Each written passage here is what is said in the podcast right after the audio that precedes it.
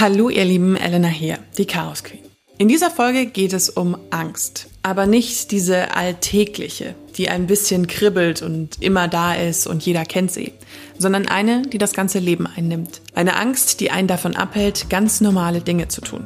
Autorin und Journalistin Antonia Wille leidet an einer Angststörung. Nach vielen Jahren mit der Krankheit hat sie das Buch Angstphase geschrieben.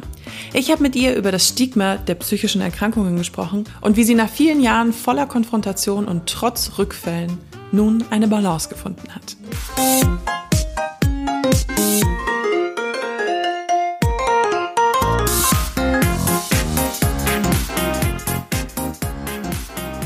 Vielleicht sagt euch der Name Antonia Wille sogar was, denn sie war tatsächlich schon mal vor zwei Jahren hier bei Chaos Queen dabei, als es um Morgensport ging. Ganz anderes Thema. Damals hatte sie mir schon erzählt, dass sie ein Buch schreibt. 2020 kam dann Angstphase auf den Markt. Ich kannte Antonia natürlich nur kurz, aber folgte ihr schon lange im Internet. Sie gehört zum Team vom Blogazine Amazed Mag, das ich seit Jahren lese und irgendwie kennen sich ehrlich gesagt die Medienmenschen in einer Stadt über fünf Ecken immer irgendwie. Auch ich saß damals da, als ich die Pressemeldung zum Buch gelesen habe und dachte mir nur so, ach krass. So eine erfolgreiche, selbstständige Frau leidet an so einer Krankheit. Und nachdem ich das Buch gelesen habe, ist mir auch vieles klarer geworden. Aber jetzt erstmal zu meinem Gespräch mit Antonia. Ja, danke, dass du Zeit hast und da bist. Ja, sehr gerne. Ich äh, freue mich, wobei freuen ist so, ein, in Anführungszeichen, weil es ja ein nicht schwieriges Thema ist. Wir arbeiten daran, dass es kein schwieriges Thema mehr ist. Ja, ähm, genau. Aber ein sehr persönliches Thema. Und ja. diese ganze Diskussion um das schwierige Thema wäre eigentlich auch so meine erste Frage, weil Angst, und du schreibst ja auch sehr viel in deinem Buch darüber, ist ja eine Krankheit. Also diese Angststörung unter der du leidest, ist eine Krankheit. Und ja. warum sind in deinen Augen diese psychischen Krankheiten einfach bei uns so immer noch so ein unglaubliches Tabuthema? Genau, also Angst ist keine Krankheit, aber eine Angststörung ja. ist eine Krankheit. Wir alle haben ja Angst. Ja. Aber wenn die Angst überhand nimmt, ist es eine Krankheit oder eine Erkrankung. Alle Erkrankungen, die sich um die mentale Gesundheit drehen, sind immer noch ein schwieriges Thema. Ich glaube ja, also jetzt mal ganz abgesehen von dem wahrscheinlich historischen Background, mhm. den man da noch einführen könnte, glaube ich, ist es einfach so ein Thema in unserer Gesellschaft, weil wir eine sehr leistungsorientierte Gesellschaft sind. Wir sind eine Gesellschaft, in der wir alle immer funktionieren wollen, in der alles immer gut ist. Das spiegeln ja auch beispielsweise in der heutigen Zeit äh, die sozialen Medien wieder, wo wir alle mhm. immer gut drauf mhm. sind, gut aussehen und auf den schönsten Orten dieser Welt sind, ähm, zumindest vor der Corona-Pandemie. Und da hat natürlich wenig wenig Platz, was vielleicht nicht ganz so schön ist, was vielleicht schwieriger ist, was auch erklärungsbedürftiger ist. Wir wissen, wie viele Menschen wenig über den Tod sprechen, obwohl er uns alle betrifft. Mhm. Und demnach sind eben auch Erkrankungen, die vielleicht nicht so greifbar sind wie ein Beinbruch, auch etwas, worüber man nicht so gerne spricht, was einem vielleicht eher unangenehm ist, weil man ja dann sagt, ja, mein Leben ist eigentlich ganz cool, aber da gibt es etwas, was, was, was mich schwach aussehen lässt, was mich nicht so funktionieren lässt, was halt nicht so ist, wie es nach außen hin sein sollte. Und ich glaube, es ist immer noch sehr schambehaftet für Betroffene, also dass Betroffene einfach wahnsinnige Angst haben, wenn sie damit rausgehen, dass, dass sie dann anders gesehen werden, dass sie nur noch mit dieser Erkrankung gesehen werden. Und man denkt, man hat dadurch einen immensen Schaden, beruflich beispielsweise oder auch privat, dass Leute sich abwenden könnten. Gleichzeitig ist es, glaube ich, für Menschen, die eben wenig Berührungspunkte damit haben und dann davon hören, oftmals auch einfach ähm, angstbehaftet in mhm. dem Sinne, dass sie nicht wissen, wie man, wie damit umzugehen. Und die Reaktion, die man dann hat, ist meistens Ablehnung und erstmal, nee, das ist ja ein Schmarrn oder das ist ja komisch und sehen es eher als Schwäche, mhm. weil wenn jemand dann eben offen zugibt, dass es einem nicht so gut geht, gerade mental, dann ist es eher so, hä, warum, warum sagt ihr denn jetzt, dass es ihm nicht gut geht? Das macht man doch nicht und so. Und dann ist eben so eine, so eine Ablehnung da. Also ich glaube, am Ende liegt es einfach an der fehlenden Aufklärung, mhm. an der fehlenden Offenheit und an dem fehlenden Verständnis. Diese oft, ich weiß nicht, ob du das auch gehört, gehört hast, ich habe das schon häufiger mitbekommen, dass die Leute auch vor allen Dingen bei psychischen Erkrankungen sagen, ja, aber dir geht's doch eigentlich gut. Also diese, dass sie diese Verknüpfung nicht ähm, setzen können, dass eine psychische Krankheit genau wie eine körperliche Krankheit jetzt nicht nur dadurch entsteht, weil man seinen Job verloren hat, sondern weil es die auch vielleicht einfach schon immer gibt. Absolut. Also ich glaube, das macht es bei mentalen Erkrankungen oder psychischen Erkrankungen einfach so schwierig, weil man es so wenig sehen kann. Und man sieht erstmal den Menschen in seiner Gesamtheit und der ist einfach erstmal gut drauf vielleicht, hat, also ich nehme jetzt mal mich als Beispiel, ich stehe mit beiden Beinen im Leben, ich habe beruflichen Erfolg, ich führe ein ausgefülltes Privatleben, habe viele Freunde, bin unterwegs und trotzdem habe ich eine Angststörung. Und natürlich clasht es so ein bisschen das Bild, dem, das man vielleicht hat von jemandem, der eine psychische Erkrankung hat und dann ich, die da selbstbewusst in den Raum tritt und dann man sich denkt, ja, also nee, also die hat doch keine Angst und mhm. eben doch. Und das, glaube ich, ist so wichtig, dass man erkennt, dass auch wenn eine Erkrankung nicht sichtbar ist, sie eben auch da sein kann. Du hast ja schon in der Jugend, da hat das ja schon angefangen, das schreibst du ja auch in dem Buch, dass, dass du mhm. dann ähm, ja gemerkt hast, dass du irgendwie eingeschränkt bist. Kann man das so sagen? Dass irgendwas. Mhm. Ja, ich glaube, also am Anfang war es einfach eben, ich habe gemerkt, mir wird in bestimmten Situationen immer schlecht. Mhm. Und ich habe das tatsächlich noch nicht so, so assoziiert mit einer psychischen Erkrankung, sondern ich habe gemerkt, irgendwie, wenn ich wegfahren muss oder wenn ich in einem vollbesessenen Restaurant sitze oder wenn eine Klassenfahrt ansteht, dann freue ich mich nicht drauf, weil ich dann weiß, es könnte wieder sein, dass mir schlecht wird. Und dann war natürlich mein erster Default zu sagen, ich will das nicht mehr machen, also es zu vermeiden. Mhm. Also wollte ich nicht mehr auf die Klassenfahrt fahren, ich wollte nicht mehr zum Wandertag, ich wollte auch nicht mehr in super eng gesteckte Restaurants gehen, sondern lieber in Restaurants, wo mehr Platz ist oder frei ist, weniger Leute hingehen. Und irgendwann habe ich das natürlich auch erwähnt gegenüber meinen Eltern und meiner Mutter und die hatte Erfahrungen selber mit Panikattacken und Angstzuständen und hat dann glücklicherweise schnell geschalten und gesagt, naja, vielleicht ist es halt nichts, was mit deinem Kreislauf zu tun hast oder weil du irgendwie dich nicht gut fühlst, sondern eben was Mentales. Und dann wusste ich relativ schnell, okay, es hat wohl doch was mit der Psyche zu tun. Bei dir sind ja auch so sehr, also nicht sehr viele, aber vor allem dieses U-Bahn-Fahren. Ich lebe jetzt auch in München, deswegen kann ich da so mhm, total ja. relaten, wenn die U3 da irgendwo wieder steht im Berufsverkehr. Ja, Albtraum. Du hast aber auch viel, du warst ja schon, seit du dann in Teenie bist, hast du therapeutische Betreuung gehabt und hast immer mit mhm, Leuten genau. geredet. Aber du hast auch Konfrontation gemacht mit deiner Angst aber nicht immer. Ja. Also du hast es immer so ein bisschen ausgetestet und hast es dann aber auch mal gelassen, ne? Genau. Also ich habe natürlich, wenn man eine Angststörung entwickelt, ist die erste An oder die erste Anweisung eines Therapeuten oder einer Therapeutin ist, sich konfrontieren. Lernen, dass die Situation, vor der man Angst hat, eigentlich gar nicht schlimm ist. Dass ja nichts passieren kann, außer dass einem schlecht wird, mhm. man sich vielleicht noch im schlimmsten Fall übergibt und das keine sehr schöne Erfahrung ist, aber man fällt ja nicht tot um und die U-Bahn kracht zusammen oder so.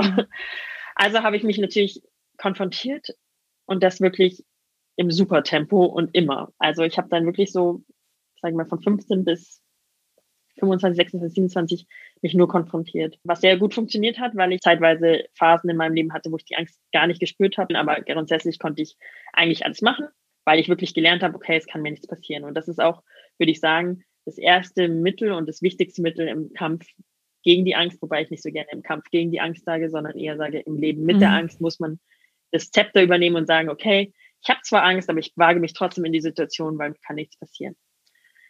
Nur habe ich dann eben irgendwann gemerkt, dass ich mich in Situationen begebe, weil ich denke, ich habe Angst, aber ich habe gar keine Angst, sondern ich habe mir wirklich den Magen verdorben und bin dann in Situationen gegangen, wo ich dachte, mir ist jetzt schlecht, weil ich mich nicht traue, dabei war ich krank. Und ich hatte dann das Gefühl, ich verliere so total den Kontakt zu mhm. mir. Was, was ist denn Angst und was ist nicht Angst? Sondern ich prügel mich einfach durch jede Situation, wo es mir nicht gut geht, durch. Und das führt dann einfach zu einer Erschöpfung. Und irgendwann konnte ich nicht mehr. Und dann hat mein Therapeut gesagt, ja, Sie sind, Sie haben eh schon so einen stressigen Job. Und dann kommt nochmal so der Stress der Angst drauf. Und Sie wissen gar nicht mehr, was ist denn jetzt Stress, was ist Angst, was ist vielleicht körperliches Unwohlsein, vielleicht brauchen sie auch einfach mal eine Pause. Und dann hat er eben gesagt, fühlen Sie doch einfach mal in sich hinein. Wollen Sie sich konfrontieren oder sind Sie einfach heute nicht so gut drauf? Fühlen Sie sich nicht gut? Auch mit der Gefahr hin, dass es erstmal wieder ein bisschen schlechter wird. Und das habe ich dann getan und habe gemerkt, es tut mir einfach gut, auch zu lernen, dass wenn ich beispielsweise einen wichtigen Termin habe und ich fühle mich nicht gut, weil ich nicht gut geschlafen habe, fühle mich einfach unsicherer und die Angst kommt und ich merke, hm, heute könnte es einfach auch eine schlechte Erfahrung sein, dass ich dann sage, hm, ich verschiebe den Termin lieber und mache ihn an einen anderen Tag. Weil ich somit auch lernen konnte, dass wenn man einmal was nicht tut aus Angst, das nicht bedeutet, dass man es nie wieder tut, mhm. sondern an einem anderen Tag, wo man sich vielleicht besser fühlt, wo man ausgeschlafener ist, wo man nicht so unter Strom besteht, eben dann doch mehr Kapazitäten für das hat, weil diese Konfrontation kostet einfach wahnsinnig viel Kraft. Stress ist ja auch ein großes Thema. Ja. Mir ist der eine Satz eingefallen bei dem Kapitel über den Sport. Sport ist gut, aber nicht immer. Also. Ja. Und Sport löst, genau. Sport löst nicht alle Probleme. Ich glaube halt, was gerade in unserer leistungsorientierten Gesellschaft eben auch so ist, dass man sich denkt, so ja, ich arbeite voll viel und dann gehe ich Sonntagmorgens zum Yoga und dann bin ich entspannt. Mhm. Und das funktioniert halt, glaube ich, nicht, weil das Yoga ist am Ende dann wieder irgendein Termin in meinem eh schon vollgesteckten Terminkalender, äh, wo ich quasi eigentlich vielleicht lieber ausschlafen sollte oder an den Tag lieber nutzen sollte, um mit Freunden entspannt zu sein und nicht mir noch einen Termin reinzuballern, um dann meine Entspannung rauszufordern. Du zitierst auch dieses schöne Zitat von Nora Tschirner, auch, äh, wie heißt das, wie geht es?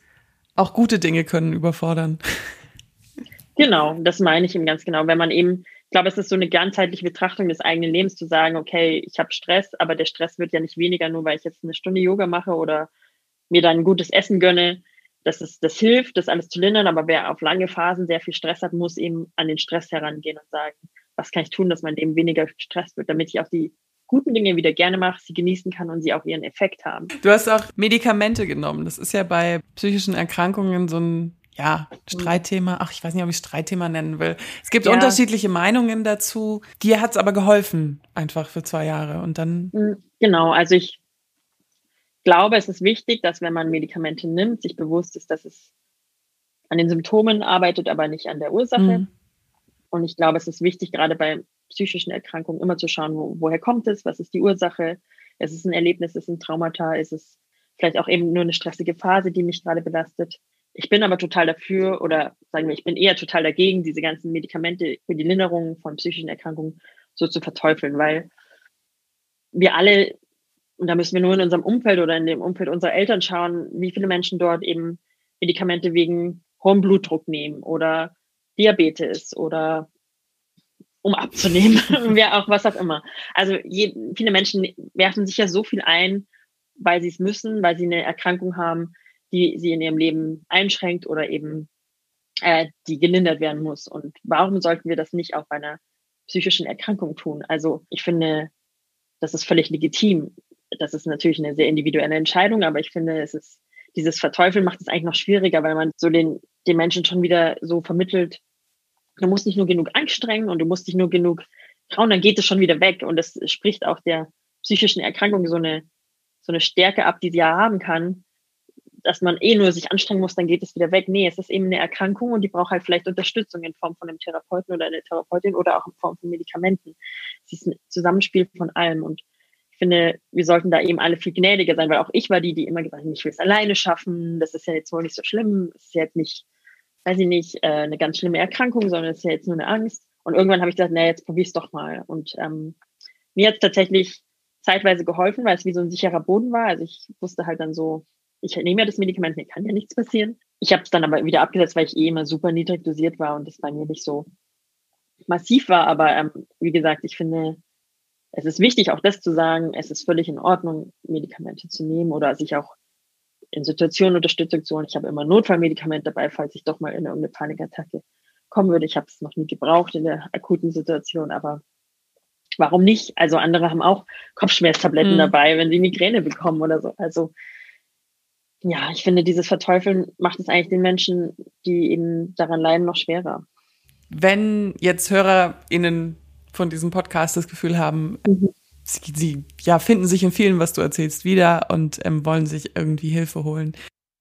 Da ist natürlich die Hemmschwelle immer relativ hoch, sich dann auch Hilfe zu holen. Hast ja. du Tipps, welche Schritte man da vorgehen kann? Ich weiß, es sind oft so banale Sachen wie geh zum mhm. Hausarzt, aber manchmal. Genau. Also ich glaube, manchmal ist es erstmal die Frage, habe ich ein Problem oder habe ich kein Problem? Mhm. Und ich glaube, sobald man sich die Frage stellt, scheint ja offensichtlich irgendwo ein Problem zu liegen. Mhm. Und dann soll ich mal gucken, wie stark schränkt es mich ein. Ich sage jetzt mal, wenn ich eine große Angst vor Spinnen habe und ich wohne aber nicht in Australien oder arbeite als Tierpfleger für Spinnen im Zoo, ja. schränkt es mich wahrscheinlich nicht so sehr ein. Und dann ist die Frage, muss das behandelt werden? Wahrscheinlich nicht. Wenn ich aber merke, mich schränkt diese Angst so sehr ein, dass ich Dinge nicht mehr tue, wie dass ich nicht mehr U-Bahn fahre oder nicht mehr ins Restaurant gehen kann, weil ich oder nicht mehr in meine Wohnung verlasse. Dann sind es natürlich massive Einschränkungen, die nicht normal sind im Sinne von man nicht mehr am Leben teilhaben kann, was einem ja auch wahnsinnig viel nimmt. Und dann sollte man sich schon Hilfe suchen. Und dann ist natürlich der erste Schritt, vielleicht mit jemandem Vertrauten zu sprechen, um auch so eine Rückversicherung zu bekommen, weil man manchmal ja auch unsicher ist, ist es jetzt ein Problem, ist es nicht eins? Und dann zum Hausarzt zu gehen, dem das zu schildern und sich dann auf eine Suche nach jemandem zu machen, der einem helfen kann, also eine Therapeutin oder ein Therapeut. Und ganz wichtig, immer mit dem Wissen im Kopf, dass sich Hilfe zu suchen niemals was ein Zeichen von Schwäche ist, sondern ein Zeichen von Stärke, weil man daran arbeitet, indem man eben nicht alleine da durchgehen muss, indem man sich Experten und Expertinnen an die Seite holt, die sich damit auskennen. Und gerade bei Angststörungen ist es so, je eher, desto besser weil sie sich nicht so manifestieren können dann und ja, man sehr viel schneller mit der Angst wieder sich wieder verabschiedet von der Angst sozusagen. Du schreibst ja auch in dem Moment, wo, und, wo du offener mit dem Thema umgegangen bist, mhm. hat dein Umfeld auch anders drauf reagiert. Es gibt natürlich auch doofe Menschen, ja. aber die meisten. Genau. genau, die Masse hat sehr positiv reagiert. Ich habe es tatsächlich gemerkt, dass je offener ich spreche, desto mehr Verständnis ist mhm. da die große Sorge, dass irgendwie Leute mich als merkwürdig abkanzeln oder so. Ich denke so, hä? ist fast gar nicht eingetreten. Wie du sagst, es gibt immer vereinzelte Menschen, die damit nicht so viel anfangen können oder auch nichts damit zu tun haben wollen, was okay ist. Aber die Masse war sehr, sehr, sehr, äh, sehr verständnisvoll. Und das Allerwichtigste war, es hat mir viel Druck genommen, weil es ist, was man nicht vergessen darf, ist Menschen, die mit ihrer Angst oder mit ihrer psychischen Erkrankung im Verborgenen leben, haben einen wahnsinnigen Performance-Druck, weil man es sich nicht anmerken lassen will, sei es im Umfeld von Freundinnen, Freunden und Familie oder sei es im Beruf. Man funktioniert immer, man teilt immer nur so 90 Prozent von sich und diese 10 Prozent Authentizität fallen weg und die überspielt man. Und indem ich offen damit umgegangen bin, konnte ich erstmals 100 Prozent ich sein, weil ich musste nichts mehr verbergen. Diese große Sorge, die ich hatte, ist nicht eingetreten. Mhm. Und ich konnte ab sofort sehr offen sein und konnte ihm einfach auch sagen, in meinem Umfeld oder auch im Beruf, mir geht's heute nicht so gut, weil ich habe Angst oder ich bin gerade nervös. Mhm. Kann sein, dass ich kurz vor die Tür gehen muss, um frische Luft zu schnappen. Und niemand hat da gesagt, was? Sind Sie verrückt? Sondern die haben alle gesagt, ja, natürlich, kann ich was für dich tun? Was würde dir jetzt helfen? Und das nimmt viel Druck und das verringert auch die Angst. Wie kam denn dann ähm, der Punkt, das Buch zu schreiben? Hast du mit Leuten drüber geredet, die gesagt haben, du musst deine Geschichte aufschreiben oder? Ich habe schon seit Jahren, also wie du bin ich auch Journalistin und ich schreibe mhm. gerne und ich hatte immer vor, Bücher auch zu schreiben. Ich wollte auch mal Romane schreiben, vielleicht kommt irgendwann noch ein Roman, aber ähm, wusste, ich will irgendwann das Thema Angst, weil es mich schon so lange begleitet, auch eben in einem Roman verarbeiten und habe immer wieder angefangen, habe gemerkt, es funktioniert nicht so gut, irgendwie als Roman, so kam irgendwie nicht so rein. Und dann habe ich mir gedacht, ich könnte ja auch über mich schreiben. Und da war natürlich diese große Hemmschwelle, will ich damit an die Öffentlichkeit gehen? Will ich damit wirklich rausgehen und mich auch quasi so ein bisschen brandmarken, so habe ich es zumindest empfunden, mit dem Thema Angst, weil ich ja eigentlich als Journalistin gesehen werden will, als Bloggerin, Autorin, Digitalexpertin, aber nicht als Angsthase. und das war dann tatsächlich so eine Entwicklung und irgendwann wurde es immer größer, dieser Drang darüber mal zu schreiben. Dann habe ich überlegt, mache ich das auf unserem Online-Magazin, mache ich das in einem Zeitungsmedium irgendwie. Und dann dachte ich mir, aber es ist so schade, dass dann für einen Artikel, der einen Tag lang geklickt wird oder mhm. so, so kurz abzuhandeln und damit auch mit so was Persönlichem rauszugehen. Und dann dachte ich mir, wäre doch ein Buch das Richtige. Und dann habe ich nochmal überlegt und habe gesagt, gut, wenn ich ein Buch schreibe, hat es irgendwie drei Gründe, warum ich schreibe. Einmal, um mich gar nicht mehr erklären zu müssen, weil dann ist dieses Buch raus. Mhm. Jeder weiß von meiner Angst und wer es nicht weiß und fragen will, kann mich fragen oder eben dieses Buch lesen.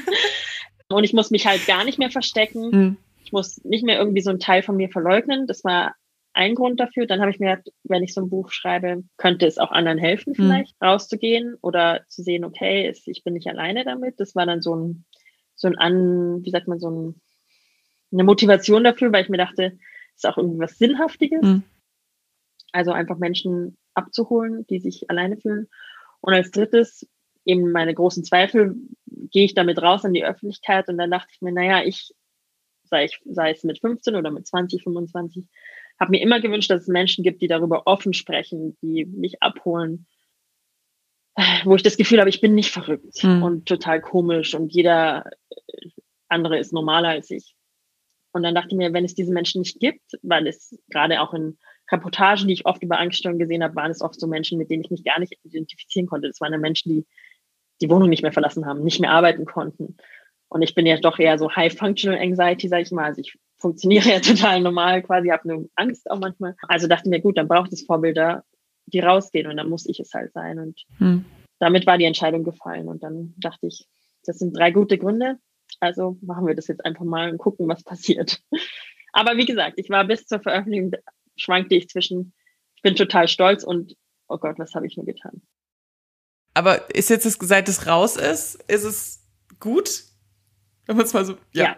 Also, ja, auf jeden Fall. Also, ab Tag eins habe ich gemerkt, das war eine gute mhm. Entscheidung.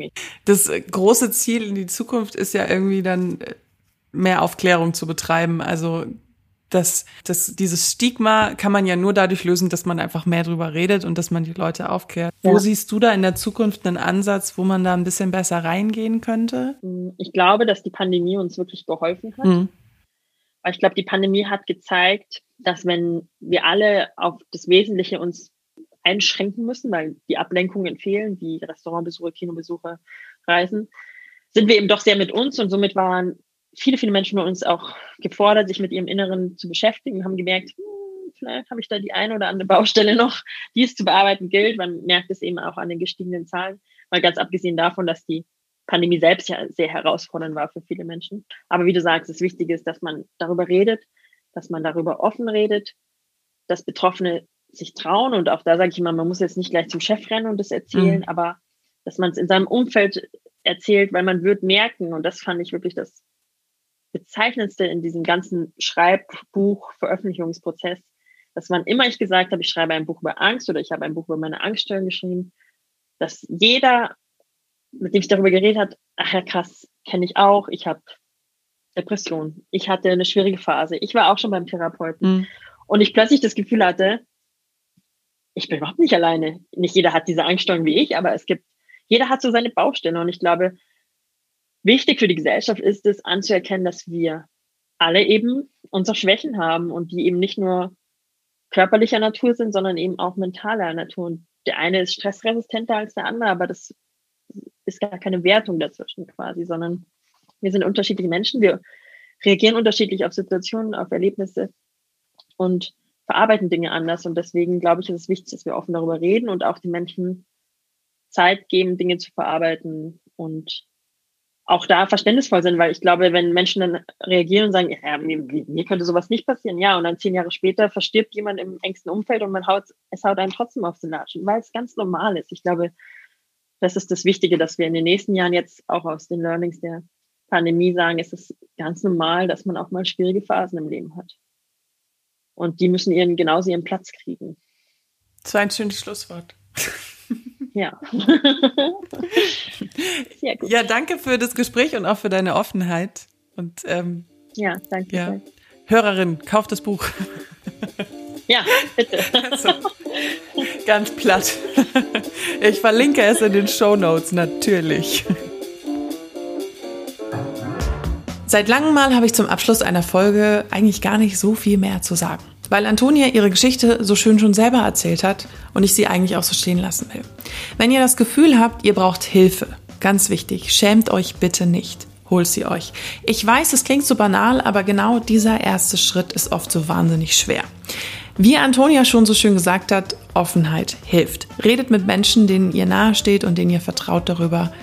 Denn solche Krankheiten, und ja, ich kann es nur wiederholen, es ist eine Krankheit, kostet sehr, sehr viel Energie und auch Lebensqualität.